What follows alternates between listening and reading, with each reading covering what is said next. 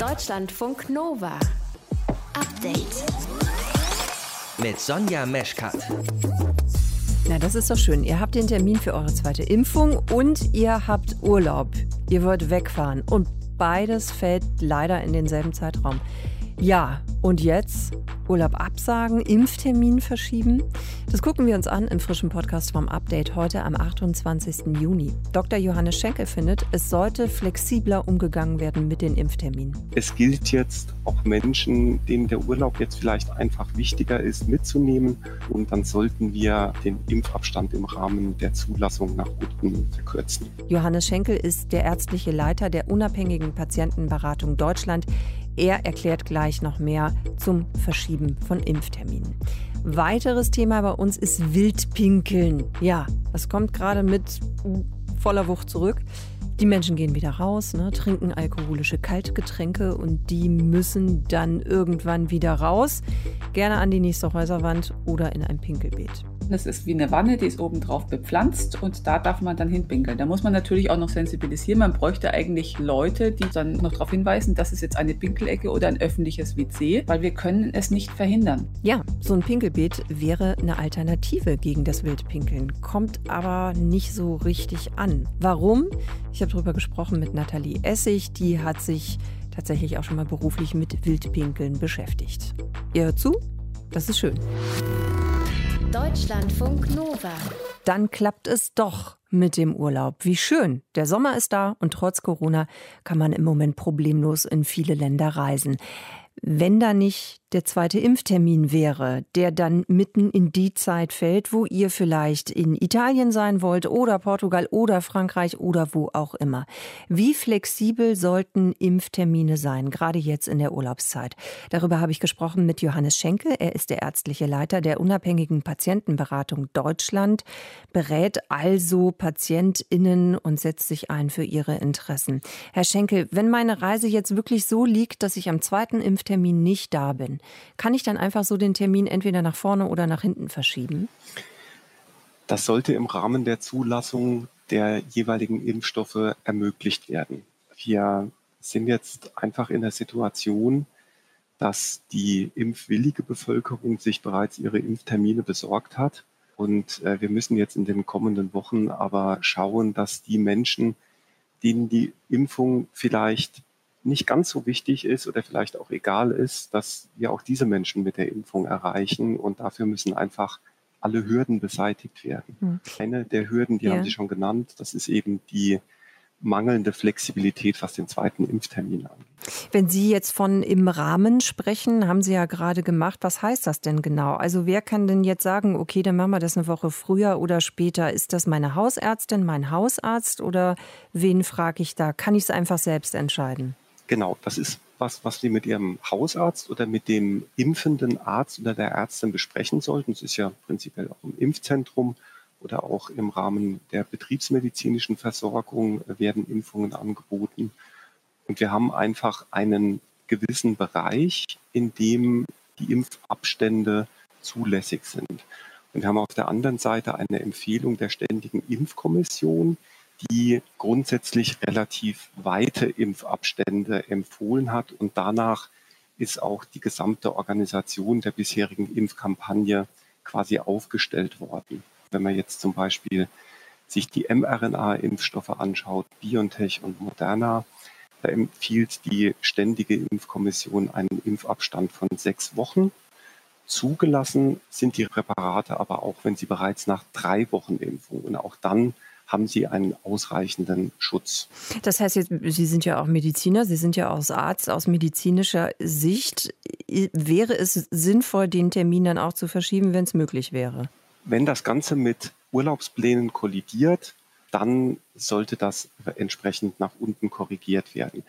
Die STIKO-Empfehlungen sind prinzipiell absolut sinnvoll und sind auch von den wirklich führenden Experten in Deutschland zusammengestellt und man ist prinzipiell gut beraten, sich an diese Empfehlungen zu halten. Aber es gilt jetzt auch Menschen, die andere Prioritäten in ihrem Leben haben und denen der Urlaub jetzt vielleicht einfach wichtiger ist, mitzunehmen. Und dann sollten wir auf jeden Fall den Impfabstand im Rahmen der Zulassung nach unten verkürzen. Okay, wenn ich Sie richtig verstehe, hat das dann auch wieder was zu tun mit dem Punkt Motivation. Also das so zu machen, dass man dann eben auch die Leute dazu bekommt, sich dann eben nach der Erstimpfung auch um die Zweitimpfung zu kümmern.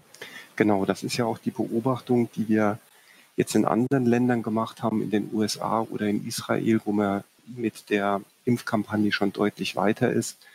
Es wird einfach sehr, sehr schwer, die letzten 10 bis 20 Prozent, die wir bis zu dieser sogenannten Herdenimmunität brauchen, für die Impfung zu gewinnen und bezieht sich übrigens nicht nur auf die Impfabstände, sondern durchaus auch auf die Impforte. Wir haben im Moment immer wieder Ratsuchende, die sich bei uns beschweren, dass zwischen der Erst- und Zweitimpfung der Ort nicht gewechselt werden kann. Also beispielsweise Erstimpfung im Impfzentrum mhm. und die Zweitimpfung durch den Hausarzt oder mhm. durch den Betriebsmediziner. Das geht im Moment aus organisatorischen Gründen oft nicht. Und das ist unseres Erachtens eine vollkommen unnötige Hürde. Das sollte schnell ermöglicht werden und man sollte ganz prinzipiell mit der Impfung auch viel stärker noch in die Lebenswelten der Menschen reingehen. Also durchaus auch Impfteams in Einkaufszentren reinschicken oder wo wir gerade beim Thema Urlaubsreise sind, warum nicht auch ein Schnellimpfzentrum am Flughafen aufbauen und sich morgens in die Schlange der Ferienflieger stellen und direkt noch eine Impfung anbieten. Ich glaube, das brauchen wir jetzt ganz, ganz dringend, um zu dieser Herdenimmunität zu kommen. Ganz klar die Bedürfnisse der Menschen in den Fokus nehmen. Mhm. Dann danke ich Ihnen, Herr Schenkel, für Ihre Einschätzung, also wie flexibel Impftermine sein sollten. Wir haben darüber gesprochen mit Johannes Schenkel. Das ist der ärztliche Leiter der unabhängigen Patientenberatung in Deutschland. Danke Ihnen. Sehr gerne. Deutschlandfunk Nova. Update. In fünf Bundesländern sind sie ja schon gestartet. In den restlichen gehen sie bald los. Die Sommerferien. Viele Menschen werden da verreisen und zwar nicht nur innerhalb Deutschlands, sondern eben auch ins Ausland. Und einige Ministerpräsidenten, die fordern deswegen strengere Regeln für die Rückkehrer aus dem Urlaub. Er hier zum Beispiel. Es ist schön, wenn die Menschen Urlaub machen können, aber wir wollen die Gefahren ja nicht zurückbekommen hier nach Deutschland, sondern wollen weiter gut geschützt in immer mehr Normalität starten können. Und dafür kann es auch flächendeckende Kontrollen geben. Das ist Michael Müller, Berlins regierender Bürgermeister. Maike Glas aus der Nova Nachrichtenredaktion. Die Diskussion um Regeln für Reiserückkehrer wird lauter. Lass uns von vorne anfangen. Was gilt denn aktuell? Also momentan gibt's noch die bundesweite Corona-Einreiseverordnung. Die hat der Bund im Mai erlassen und damit so alle einzelnen Länderverordnungen abgelöst. Darin steht jetzt zum Beispiel, dass wer mit dem Flugzeug nach Deutschland kommt, der Airline vorlegen muss, dass er oder sie negativ getestet, vollständig geimpft oder genesen ist. Und zwar egal, ob die Menschen aus einem Risiko- oder Virusvariantengebiet kommen oder nicht. Und was ist mit denjenigen, die zum Beispiel mit dem Auto unterwegs sind oder mit dem Zug aus so einem Gebiet kommen? Ja, für die gilt eigentlich das Gleiche. Also sie müssen entweder negativ getestet, geimpft oder genesen sein. Da gibt es nur Unterschiede. Also wer aus einem Virusvarianten- oder Hochinzidenzgebiet kommt, muss den Test schon bei der Einreise haben und danach dann trotzdem für ein paar Tage in Quarantäne gehen. Leute, die aber nur aus einfachen Risikogebieten einreisen, haben 48 Stunden Zeit, um den Test zu machen und dann auch einzureichen, muss dann über so ein Online-Portal gemeldet werden. Und es gibt noch eine Ausnahme sozusagen, wer weder getestet noch geimpft noch genesen ist, muss direkt für 10 bis 14 Tage in Quarantäne. Es ist also, äh, wie man merkt, ein bisschen kompliziert. Ja, diese Regeln gehen einigen Landespolitikerinnen und Politikern jetzt aber eben nicht weit genug. Wir haben das gerade schon gehört. Was fordern die stattdessen? Also besonders häufig kommt da die Forderung auf, dass die negativen Tests, über die ich gerade gesprochen habe, bei der Einreise nicht stichprobenmäßig kontrolliert werden sollen, so ist das aktuell, sondern dass zum Beispiel direkt an den Grenzen die Testnachweise oder Impfpässe kontrolliert werden, also Grenzkontrollen. Es gibt aber auch Kritik daran, dass ein einfacher Antigentest ausreichen soll, wenn man aus einem Risiko- oder Hochinzidenzgebiet kommt.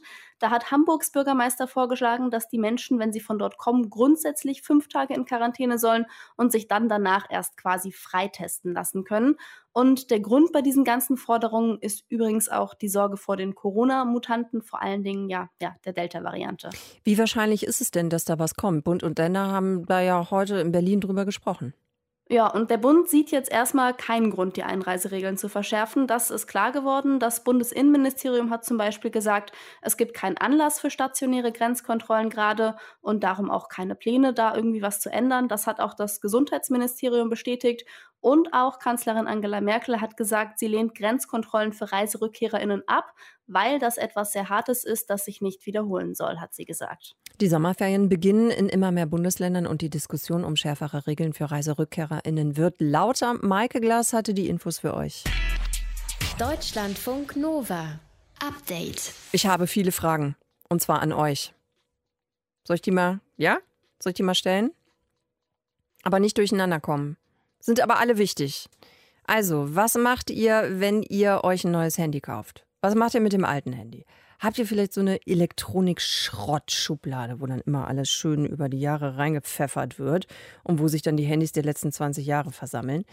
Ja, das wäre jetzt nicht die beste aller Möglichkeiten, denn selbst wenn das alte Handy nicht mehr so richtig, richtig flott unterwegs ist, in dem Ding sind ja noch so viele Materialien drin, die wiederverwendet werden könnten. Und deshalb stellen sich Umweltverbände immer wieder die Frage, wie kriegen wir die Leute dazu, dass sie ihre alten Geräte, also Handys zum Recycling bringen. Ein Pfand, das könnte die Lösung sein. Und eine aktuelle Umfrage sagt, die allermeisten Deutschen fänden das tatsächlich richtig gut. Deutschlandfunk Nova Reporter Christian Schmidt, wie soll das denn funktionieren? Ja, mit diesem kleinen Pfand-Arschtritt sozusagen. Ne? Das Handypfand, das zahlst du beim Einkaufen obendrauf, zum Beispiel 25 Euro. Und erst wenn du dann nach ein paar Jahren das Gerät wieder zurückbringst, dann kriegst du das wieder zurück. Also eigentlich genauso wie bei einer Cola-Dose auch. Und diesem Handypfand sind die Deutschen tatsächlich ziemlich aufgeschlossen gegenüber. Das hat jetzt diese Umfrage von Forsa ergeben. 87 Prozent sagen, jo, ist eine gute Idee. Okay, viele sind dafür, aber es gibt ja schon Möglichkeiten fürs Recyceln. Viele Läden nehmen die freiwillig zurück, Mobilfunkanbieter, die Wertstoffhöfe. Also es würde ja schon gehen. Ja, und da sind wir wieder beim Arschtritt. Ne? Den braucht es offenbar wirklich. Es wird geschätzt, dass so um die 200 Millionen Mobiltelefone in deutschen Schubladen vergammeln. Also statistisch hätte jeder so um die drei Handys bei sich ungenutzt herumliegen. Und am Ende ist das schlecht für die Umwelt, sagt Alexander Bonde. Der ist Generalsekretär der Deutschen Bundesstiftung Umwelt, weil wir eben immer wieder neue Rohstoffe abbauen, die selten sind und dann auch ökologische Schäden anrichten. Da muss sich was tun dann müssen wir die Rohstoffe, die bereits gefördert sind, benutzen, denn etwa 50 Prozent der weltweiten Treibhausgasemissionen kann man zurückführen auf die Rohstoffgewinnung und die Rohstoffverarbeitung. Also wenn wir es schaffen, mehr Rohstoffe im Kreis zu führen, sie nicht ständig neue zu entnehmen und alte wegzuwerfen oder in Schubladen zu bunkern wie beim Handy, dann kämen wir auch in Sachen Umweltschutz deutlich voran. Und auch in der sozialen Verantwortung, ehrlich gesagt, ne, weil ja die Arbeitsbedingungen beim Rohstoffabbau in vielen Ländern eine Katastrophe sind. Ja, auch ein wichtiger Punkt. Diese alten Handys, die haben wir ja jetzt nicht ohne Grund in die Schublade geschmissen. Die sind entweder kaputt, zu langsam oder zu alt. Das spielt aber keine Rolle dann. Nee, die Rohstoffe im Handy, die sind weiterhin die gleichen, die man braucht. Tatsächlich könnte man von einem Handy, wenn man es richtig auseinandersortiert, 80 Prozent wiederverwenden. Krass, ja. Kupfer, Silber, Gold ist da zum Beispiel drin, das braucht man. Und das ist eigentlich eine super Recyclingquote. Es ist eben nur wichtig, dass das gemacht wird, weil es eben unfassbar viel Elektroschrott gibt. Über 10 Kilo zum Beispiel pro Person in Deutschland. Hausmüll ist sowieso die schlechteste Idee, die da reinzuwerfen, sagt Bonde von der Bundesstiftung Umwelt. Schublade aber halt auch, weil es ungenutzt rumliegt. Dann lieber weitergeben. Am besten ist natürlich, wenn ein altes Handy möglichst lange verwendet wird oder wenn es danach in der Familie oder sonst wo weitergegeben wird oder nochmal neu aufbereitet wird. Aber wenn es dann durch ist, dann braucht es offensichtlich nochmal einen zusätzlichen Impuls, damit die Leute auch wirklich abgeben und es nicht in der Schublade als Souvenir liegen bleibt. Christian, wenn 87 Prozent sagen der Deutschen, sie fänden Handypfand eine gute Idee, wie stehen denn die Chancen, dass da dann auch was passiert? Es tut sich zumindest was. Die Bundesregierung versucht, die Recyclingquote von Geräten zu erhöhen. Es sind auch Gesetze in Planung, dass die Hersteller sich dafür einsetzen, dass die Geräte länger funktionieren, zum Beispiel auch ein großes Problem. Und ab dem kommenden Jahr müssen alle Händler, die solche Geräte verkaufen, sie auch wieder zurücknehmen. Kostenlos. Der Onlinehandel muss sogar äh, die Versandkosten bezahlen, wenn du es zurückschickst. Also für uns als Verbraucher ist es ja eigentlich schon einfach, Elektroschrott verantwortungsvoll abzugeben. Es fehlt nur offenbar dieser Arsch auftritt und der könnte dann am Ende sein, dass wir für unser Handy beim Abgeben dann unsere, ja, meinetwegen 25 Euro Pfand wieder zurückkriegen. 200 Millionen Handys liegen ungenutzt in deutschen Schubladen rum. Eine große Mehrheit sagt aber in einer aktuellen Studie, ja, Handypfand, das ist eigentlich eine gute Idee, um uns dazu zu bringen, diese Geräte sinnvoll recyceln zu lassen. Christian Schmidt hatte die Infos für euch. Deutschlandfunk Nova. Update. Ist die Polizei zu hart vorgegangen bei einer Demo am Wochenende in Düsseldorf? Darüber gibt es sehr unterschiedliche Ansichten. Es geht um ein neues geplantes Versammlungsgesetz der Landesregierung von Nordrhein-Westfalen, das viele Einschränkungen vorsieht. Dagegen ist demonstriert worden. Die Polizei habe unverhältnismäßig hart durchgegriffen, so sehen es die Organisatorinnen. Die Polizei sagt, sie wurde angegriffen von den Demonstrierenden und habe eben deshalb auch Reizgas und Schlagstöcke eingesetzt. Die die SPD in NRW verlangt jetzt, diesen Vorfall aufzuklären. Wir wollen erst mal besser verstehen, was da überhaupt passiert ist am Wochenende. Ich habe dazu nachgefragt bei unserer Korrespondentin für Nordrhein-Westfalen, Felicitas Böselager. Felicitas, was war denn die Situation am Wochenende?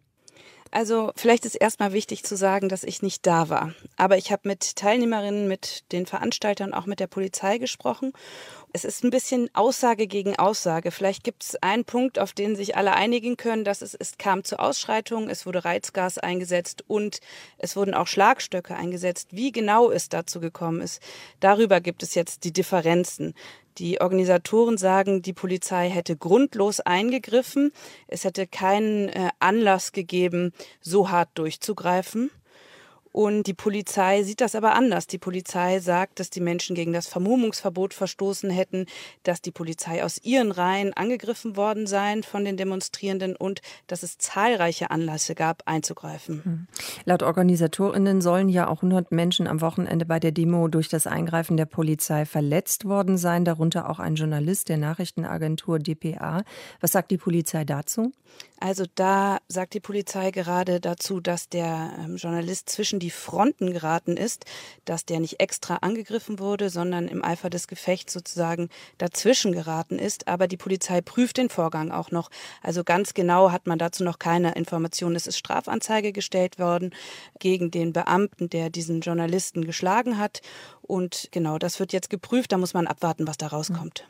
Dann lass uns noch mal auf das Gesetz gucken, was da geplant ist. Dieses Versammlungsgesetz, was eben noch mal auch verschärft werden soll und gegen das ja demonstriert wurde. Was ist denn da geplant? Also es ist ein neues Versammlungsgesetz geplant. In NRW gilt bisher noch ein altes Versammlungsgesetz, aber seit 2006 dürfen die Bundesländer ihre eigenen Versammlungsgesetze machen. Und dass es insgesamt ein neues Versammlungsgesetz gibt, das halten eigentlich viele für eine gute Idee. Und der Entwurf, der jetzt vorliegt, der hat mehrere Änderungen. Einer davon wird sehr kontrovers diskutiert. Das ist zum Beispiel der Paragraph 18. Das ist das sogenannte Militanzverbot. Dieses Militanzverbot, das soll so äh, will es der Entwurf der Polizei dabei helfen, bei Aufmärschen von Extremisten besser eingreifen zu können. Also dann sollen zum Beispiel Versammlungen verboten werden, die Gewaltbereitschaft vermitteln oder die einschüchternd wirken können. Also da wird durch das Erscheinungsbild werden Uniformen genannt, die einschüchternd wirken können oder uniformähnliche Kleidung. Es gibt einen anderen Paragraph, der sieht zum Beispiel vor, dass Demos 48 Stunden vorher angemeldet werden müssen. In dieser Frist sind Feiertage und Wochenende ausgenommen. Das heißt, zum Beispiel an Ostern kann das dazu führen, dass man eine Demo vier Tage vorher anmelden muss. Also das sind so zwei der am meisten diskutierten Änderungen. Und wer kritisiert dieses Gesetz jetzt? Ja, da gibt es eine sehr breite Kritik. Es sind Gewerkschaftler, es sind linke Parteien, es sind Klimaschützer, es sind aber zum Beispiel auch Fußballfanverbände und es ist die Opposition, also das sind die prominentesten Kritiker. Dabei, das habe ich ja gerade schon gesagt, ist dieses Militanzverbot eben besonders umstritten. Da haben zum Beispiel Fußballfans Sorge, dass sie keine Trikots mehr tragen können, weil das als uniformähnliche Kleidung gelten könnte mhm. und dass sie dann unter dieses Verbot fallen könnten. Oder GewerkschaftlerInnen, die befürchten, dass man sich auf Demos nicht mehr verkleiden kann. Die verkleiden sich manchmal zum Beispiel als Piraten oder so, haben sie mir erzählt. Und wenn diese gemeinsame Verkleidung als Uniform ausgelegt werden könnte, dann haben sie Angst, dass auch ihre Demos verboten werden können und denen ist dieser Paragraph zu vage. Aber auch der Paragraph, den ich eben angesprochen habe, das ist der Paragraph 10, Anzeige, also die Anmeldung einer Demo, der wird auch kritisiert. Da sagen zum Beispiel GewerkschaftlerInnen, dass es eine zu große Hürde ist, wenn man Demonstrationen so lange vorher anmelden muss und dass es auch manchmal wichtig sei, dass man eine Demo spontan anmeldet, damit zum Beispiel Arbeitgeber sich nicht auf eine Kundgebung oder einen Streik vorbereiten können. Jetzt ist das ja noch ein Entwurf, das heißt, über den wird dann auch noch diskutiert. Wie wahrscheinlich ist das denn, dass dieses veränderte Versammlungsgesetz dann tatsächlich kommt in NRW? Ja, es ist gestern und heute etwas unwahrscheinlicher geworden, dass es jetzt so kommt, wie es in diesem Entwurf steht. Also bislang hatte die Opposition die Pläne scharf kritisiert.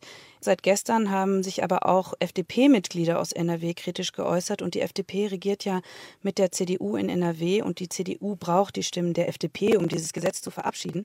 Und jetzt heißt es aber aus der FDP, dass man doch noch Änderungen an dem Entwurf vornehmen will und sie distanzieren sich auch sprachlich von diesem Gesetzesentwurf, sprechen von einem Reul-Entwurf. Dabei ist es eigentlich ein Gesetz der ganzen Regierung gewesen, also ein Gesetzesentwurf der ganzen Regierung gewesen. Also das Ganze nimmt jetzt nochmal richtig Fahrt auf und deshalb denke ich schon, dass es wahrscheinlich nochmal Änderungen geben wird. Reul Felicitas, das ist der Innenminister von Nordrhein-Westfalen. Sag nochmal, Vorname ist mir gerade entfallen. Herbert. Herbert, genau, Herbert Reul. So haben wir das auch nochmal eingeordnet. Danke dir, Felicitas. Nach der Demo gegen ein geplantes Versammlungsgesetz für Nordrhein-Westfalen wird diskutiert über den Einsatz der Polizei. Hintergründe dazu von Felicitas Böselager. Deutschlandfunk Nova. Update. Was niemand vermisst hat während Corona, ist dieser stechende Geruch. Dieser stechende Geruch von Urin, wenn der so ein paar Stunden richtig schön einsickern konnte. Ihr wisst genau, was ich meine, ne? Wildpinkeln während Corona war schwierig, weil feiern, trinken, draußen sein, irgendwann Pipi machen, alles nur sehr, sehr begrenzt möglich. Jetzt ändert sich das wieder und auch die Menschen, die wild gegen Wände, Häuser, Ecken oder in Parks pinkeln, die werden eben wieder mehr. In Hamburg sind viele gerade schwer genervt davon. Die CDU der Stadt meint, es gibt zu wenig öffentliche Toiletten in Hamburg. Das sei eben auch ein Problem. Würden denn mehr Toiletten wirklich helfen gegen die Wildpinkeln? Pinkelei oder gäbe es vielleicht auch noch andere Mittel? Ich habe darüber gesprochen mit Professor Nathalie Essig von der Hochschule München. Frau Essig, Sie haben dafür ja vor drei Jahren am Stadion des FC Bayern untersucht, wie es mit dem Wildpinkeln vor oder nach Fußballspielen so aussieht. Was haben Sie denn da genau gemacht? Also Wildpinkeln ist ja kein Phänomen jetzt nach Corona. Das gibt es ja schon immer. Schon immer, ja. Schon immer, ja. Also das, man muss auch dazu sagen, Wildpinkeln betrifft vor allem auch die Männer. Bei Frauen, die gehen gerne auf öffentliche Toiletten. Bei Männern ist das eher so, selbst wenn die öffentliche Toilette dasteht, das haben wir auch äh, beim FC Bayern gesehen, wird trotzdem gerne der Busch oder die Ecke oder die Mhm. Hauswand bevorzugt. Mhm. Das heißt, Sie haben sich da richtig auf die Lauer gelegt und geguckt, wie die so pinkeln, oder was? Ja, das war, sagen wir mal so, für die Studenten ein sehr spaßiges Erlebnis.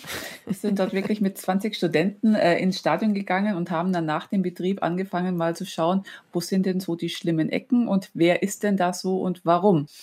Wie viele Wildpinkler haben Sie da gezählt? Das kann ich Ihnen jetzt gar nicht mehr sagen, Ja. aber das ging in den dreistelligen Bereich Okay, hoch. Also Sie schon. müssen sich vorstellen, das Stadion leert sich und äh, alle wollen zum Bus, äh, zum Auto. Und das Bier loswerden? Ja. Genau, und das muss dann schnell gehen. Und wenn so ein Stadion 20.000 bis 50.000 Besucher hat, kommen da schon einige hohe Zahlen zusammen. Welche Schäden verursacht der Urin denn dann eigentlich da so rund ums Stadion? Kann man das auch sagen? Das Problem ist ja einmal der Geruch, auch die Hauswände werden beschädigt, die Putze, die Farben, aber dann natürlich auch unsere Pflanzen. Also gerade wenn natürlich der Phosphor zu viel eindringt, kann das auch die Pflanzen schädigen. Und vielleicht kennen Sie auch Berlin mit der Fanmeile, das kommt ja auch bei den Fußballspielen immer hoch, da müssen die Bäume gedrängt werden, damit sie eigentlich nicht eingehen, weil der Urin entzieht den Bäumen sozusagen oder den Pflanzen das Wasser. An der Fanmeile haben Sie gerade gesagt, ne? Hat es ein bisschen geruckelt Genau, in der Berliner Leitung. Fanmeile, ja. ja. okay, alles klar. Ja, was könnte man denn jetzt machen, Frau Essig? Also was halten Sie denn zum Beispiel jetzt von dem Vorschlag? Hamburg erlebt gerade wieder äh, viele Partynächte und die CDU der Stadt sagt eben, naja, wir bräuchten hier eigentlich auch einfach viel, viel mehr öffentliche Toiletten. Würde das helfen gegen Wildpinkeln? Also mehr öffentliche Toiletten, da bin ich ein absoluter Befürworter, weil wir haben definitiv zu wenig, auch äh, unabhängig jetzt von der Partymeile und von äh, den Abendstunden. Nichtsdestotrotz brauchen wir mittlerweile einfach auch vielleicht Pinkelbeete. Wir haben damals Beete entwickelt, die bewusst in einen Kanal den Urin ableiten. Oder vielleicht auch einfach äh, Pinkelecken, öffentliche Urinale, die können ja auch gut gestaltet sein, wo dann gezielt einfach auch das Wildpinkeln, sagen wir mal so, verortet wird. Pinkelbeete haben Sie gesagt, Frau Essig. Da muss ich Ja. noch mal nachfragen. Das heißt, Sie tun so, als wäre da ein Beet, damit man es denjenigen, die wild pinkeln, auch noch leichter macht? wir zentralisieren sozusagen das Wildpinkeln. Sie können sich vorstellen, das ist wie eine Wanne, die ist obendrauf bepflanzt und da darf man dann hinpinkeln. Da muss man natürlich auch noch sensibilisieren. Man bräuchte eigentlich Leute, die dann noch darauf hinweisen, das ist jetzt eine Pinkelecke oder ein öffentliches WC das war so ein bisschen unser Ansatz, weil wir können es nicht verhindern. Hm. Ich muss nochmal zurückkommen auf die Pinkelbeete. Die würde man dann tatsächlich auch mit Blumen bepflanzen, die das verkraften, wenn da ständig drauf uriniert wird? Ja, also es gibt Pflanzen, die verkraften es, die leben sogar vom Phosphor. Und äh, was man natürlich hat, das ist eine Wanne und unter dieser Wanne wird natürlich der Urin abgeleitet mhm. und die könnte auch wieder bewässert werden. Man muss sich vorstellen, das ist wie eine Toilette mehr oder weniger, aber obendrauf ist halt ein Beet. Und konnten Sie das schon mal ausprobieren mit den Pinkelbeeten oder wie ist da so die Erfolgsquote oder wurde das noch gar nicht ausprobiert? Wir haben es versucht. Leider wurde es jetzt weder vom FC Bayern noch von der Stadt München umgesetzt. Vielleicht haben wir jetzt natürlich auch mal die Chance in den wilden Partyzonen. Aber wenn das doch so ein Problem ist und auch schon immer mit dem Wildpinkeln, verstehe ich gar nicht, warum die Städte nicht da irgendwie sagen, okay, also wenn es nichts bringt, an die Vernunft zu appellieren, warum bieten wir da nicht Alternativen an? Also was hindert die Städte daran? Was glauben Sie? Es ist so ein bisschen die Hemmschwelle, habe ich das Gefühl. Jede Stadt hat einen Reinigungsservice, jede Stadt äh, hat das Thema und äh, es kommt halt ein paar Mal, insbesondere wenn das Wetter schön ist oder wenn Großveranstaltung ist, kommt das Thema auf und dann gerät es wieder in Vergessenheit. Uns fehlt, denke ich, so die gesellschaftliche Akzeptanz. Das, das vermute ich dabei. Ja, Frau Essig, Sie äh, erzählen das mit großer Gelassenheit. Ich weiß genau, wenn ich oder Sie das nächste Mal durch die Stadt pilgern und wir riechen irgendwann wieder den Urin, sind wir wahrscheinlich ein bisschen beschrott genervt davon. Aber danke, dass Sie uns hier mal erklärt haben, Frau Essig, was die möglichen Alternativen sein könnten in Deutschlandfunk Nova. Danke für Ihre Zeit. Ja, vielen herzlichen Dank. Deutschlandfunk Nova. Update. Neun Menschen feiern Geburtstag, stehen dafür auch auf dem Balkon der Wohnung. Und auf einmal stürzt dieser Balkon ab mit den neun Menschen, die auf ihm draufstehen. So ist das passiert am Wochenende in Norden-Bad Meinberg, das ist in Nordrhein-Westfalen. Warum das passiert ist, warum die Holzbretter einfach so durchgebrochen sind, das kann auch niemand sagen. Teilweise sind diese Menschen, die da drauf gestanden haben, eben auch schwer verletzt worden. Und weil ja jetzt wieder die Zeit ist, wo wir alle gerne auf Balkonen sitzen oder stehen und eben dann auch ein bisschen zusammen feiern, ist es wahrscheinlich ganz gut zu gucken, was so ein Balkon überhaupt aushalten kann. Unsere Nova-Reporterin Rebecca Endler erzählt es euch. Vorab. Es soll hier nur um legale Bauwerke gehen, keine ungenehmigten DIY-Konstruktionen, die irgendein Onkel irgendwo hingezimmert hat. So, fest steht, Balkone werden auf sehr unterschiedliche Arten genutzt. Wir haben da aktuell vier Gartenstühle stehen, so ein kleiner Tisch für die Stühle. Momentan steht auf dem Balkon ein bisschen Holz, der Kletterbaum vom Kater, ein Kinderfahrrad, ein Liegestuhl und ein bisschen Spielzeug. Nee, ehrlich gesagt ist es eigentlich eine Müllabladestelle. Schade eigentlich. Hm. Ich habe keinen Balkon und trotzdem habe ich den ganzen Tag überlegt, ob es Balkon, Balkon oder Balkon heißt. Und Balkon, Balkon. Ich, ich weiß es immer noch nicht. Aber ist auch egal. Für einige ist der Balkon große Teile des Jahres eher eine externe Abstellkammer. Aber dann an Silvester zum Beispiel oder dann, wenn es irgendwas zu feiern gibt, dann hat er seinen großen Einsatz. Plötzlich drängen sich auf wenigen Quadratmetern Menschen, Getränke und Blumenkästen. Vielleicht hüpft man noch gemeinsam im Takt eines kleinen Countdowns. Das ist insgesamt schon einiges, aber ich mache mir jetzt nicht so besonders viele Sorgen, dass das irgendwie zusammenkrachen könnte, weil. Ja, weil wir eben ungern über diese Dinge nachdenken. Und der sieht auch ganz stabil aus insgesamt. Oder weil wir uns vielleicht gar keine Sorgen machen müssen. Wie viel der jetzt aushält, weiß ich nicht. Das wissen andere. Ich habe mit zwei Architektinnen und einer Professorin für Statik und Baukonstruktionslehre gesprochen.